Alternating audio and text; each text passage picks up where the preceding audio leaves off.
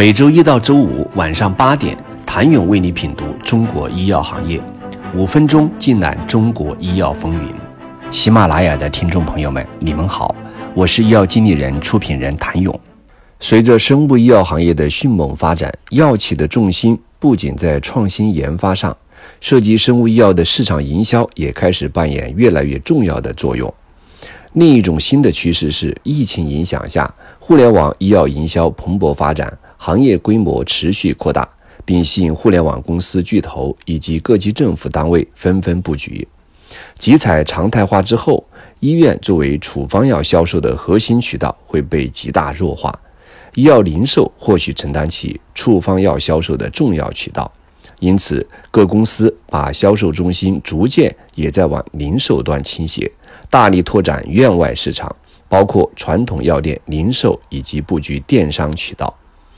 在医药行业竞争日趋激烈的形势下，医药营销模式的选择决定着医药企业的生存和发展。随着我国医药虚拟市场管理体系的不断健全，在合法合规的前提下，进行生物医药产业营销模式的创新变革，显得尤为重要。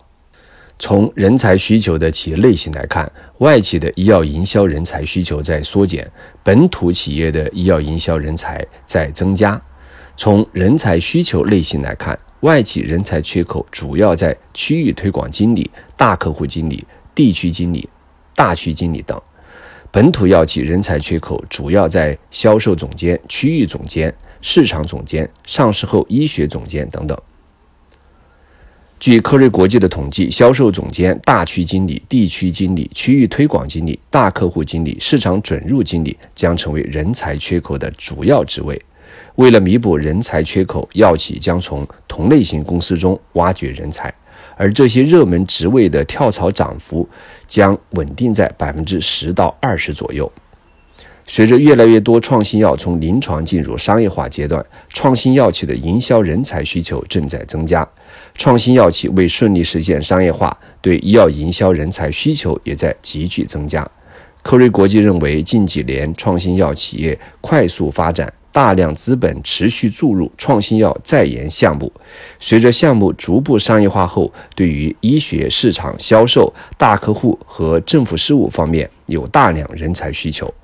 从整体薪酬涨幅来看，科瑞国际预计医药营销领域，不论外资企业还是国内药企的薪酬涨幅都在百分之五到十。其中与创新药业务相关的医药职位的薪酬涨幅较高，自然涨幅在百分之八到十五，跳槽涨幅在百分之二十到三十不等。